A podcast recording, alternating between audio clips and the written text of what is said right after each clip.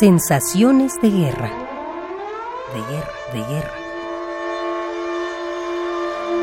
Sensaciones de guerra. Sensaciones. Sensaciones de guerra. Gilberto Guerrero.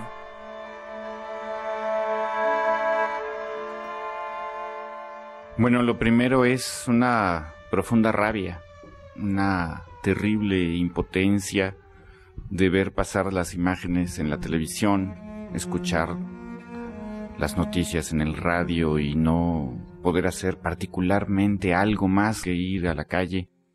Y uno siempre siente que es insuficiente. Y la rabia se queda ahí y el dolor, ¿no? Cuando uno ve las fotos y obviamente creo que todos sabíamos que era una atrocidad, pero no es lo mismo saberlo que verlo. Y verlo es terrible es inquietante.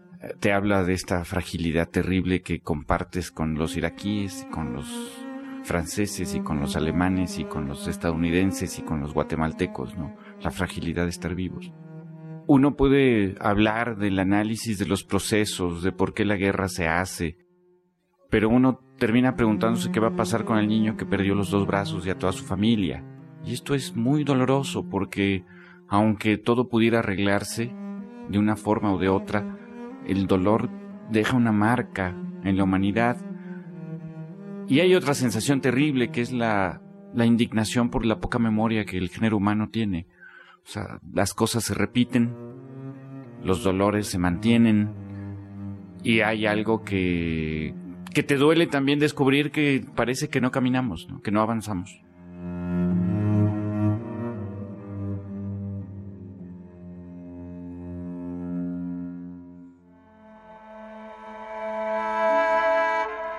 Gilberto Guerrero. Sensaciones de guerra. De guerra, de guerra.